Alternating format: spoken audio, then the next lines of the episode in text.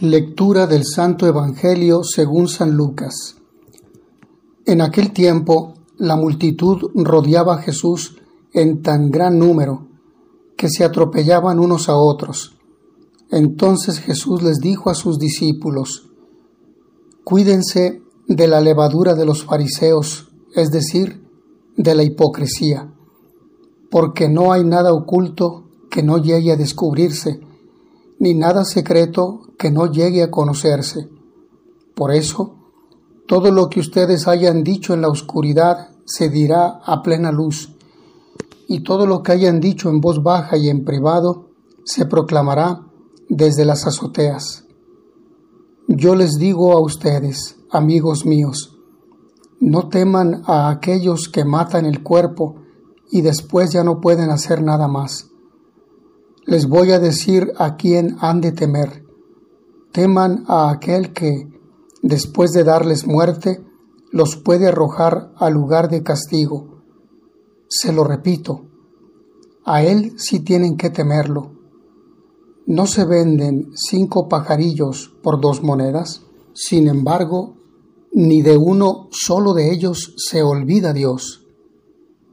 Y por lo que a ustedes toca, todos los cabellos de su cabeza están contados. No teman, pues, porque ustedes valen mucho más que todos los pajarillos. Palabra del Señor. Recurriendo al ejemplo de Abraham, del que se nos habla en el libro del Génesis en el capítulo 15, versículo 6, y citando el Salmo 31, versículos 1 al 2, San Pablo reitera y evidencia la total gratuidad de la justificación obtenida por la fe. Abraham, el hombre justo por excelencia, creyó a las promesas divinas y de esta forma expresa su fe. Prescindiendo de las obras, le fue acreditada como justicia, ya que creer de verdad significa reconocer el propio vacío delante del Señor y dejar que nos invada su gracia misericordiosa.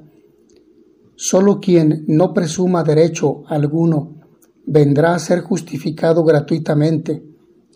San Lucas nos presenta el inicio de un nuevo discurso que solo terminará el sábado de la próxima semana.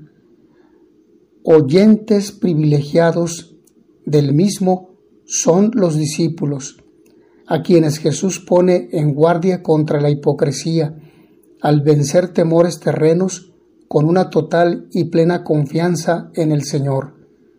Efectivamente, la fe excluye el temor. Si Dios no se olvida ni siquiera de un humilde gorrión, cuánto más cuidará del hombre, que es su vivo reflejo. El creyente se sabe ligado íntimamente al Señor, sea en el presente que en el futuro. Aprovechemos el momento presente. Este sí es el sentido cristiano de aprovechar el día, no disfrutar la vida en el momento fugaz, no.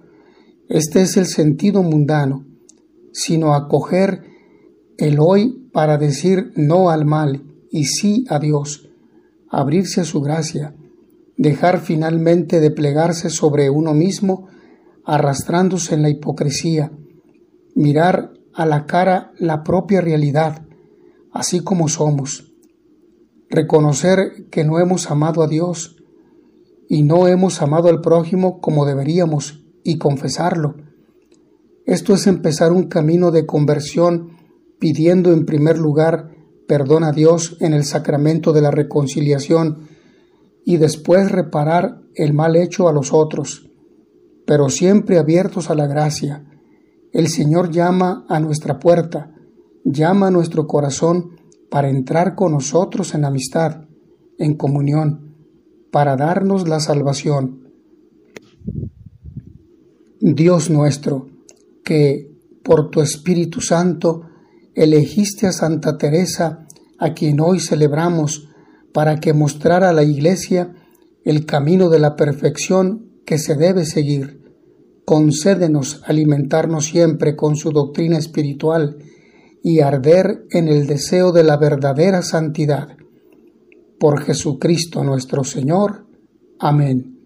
Mis hermanos, que a todos ustedes el Señor los bendiga y les dé la paz.